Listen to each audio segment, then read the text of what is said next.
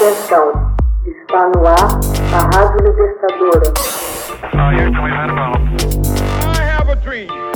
Assim sendo, declaro vaga a presidência da República. Começa agora o Hoje na História de Ópera Mundi. Hoje na História, 14 de dezembro de 1911. Roald Amundsen é o primeiro a chegar ao Polo Sul. O norueguês Roald Amundsen tornou-se o primeiro explorador a chegar ao Polo Sul em 14 de dezembro de 1911, suplantando seu rival britânico Robert Falcon Scott.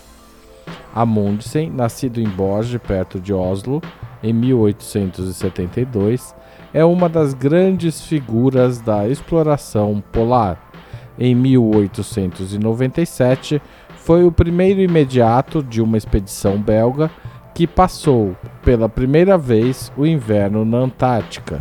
Em 1903, conduziu uma embarcação à vela de 47 toneladas, a Gioia, por meio do Northwest Passages, estreitos no noroeste, e ao redor da costa canadense.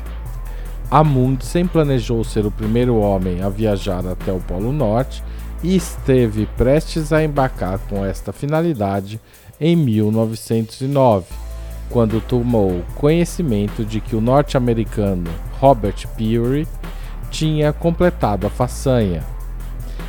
Amundsen deu por terminados seus preparativos em junho de 1910 quando navegou em direção à Antártica, para onde o explorador inglês também se dirigia com o objetivo de atingir o Polo Sul. No começo de 1911, Amundsen guiou seu navio em direção à Baía de Gales da Antártica e lá montou um acampamento base aproximadamente 100 km mais perto do Polo Sul do que Scott.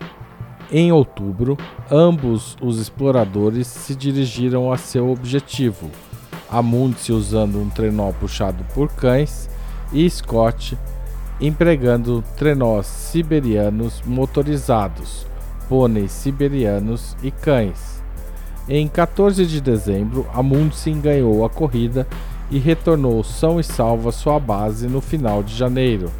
A expedição de Scott, porém, foi menos afortunada o motor do trenó entrou em pane, os pôneis tiveram de ser sacrificados e os cães precisaram ser devolvidos para a retaguarda, enquanto Scott e seus quatro companheiros continuaram a expedição a pé.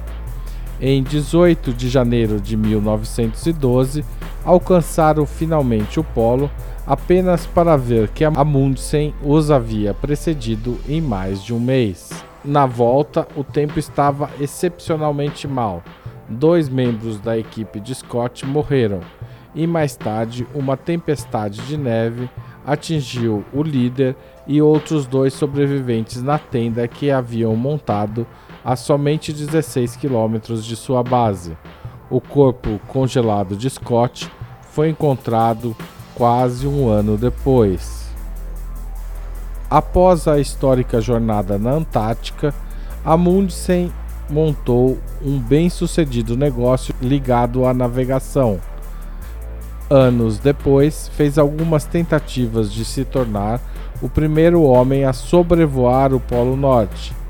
Em 1925, a bordo de um aeroplano, voou para chegar a cerca de 250 quilômetros do objetivo. Em 1926, passou sobre o Polo Norte pilotando um dirigível. Muitos historiadores consideram que Amundsen foi o primeiro homem a sobrevoar o Polo Norte.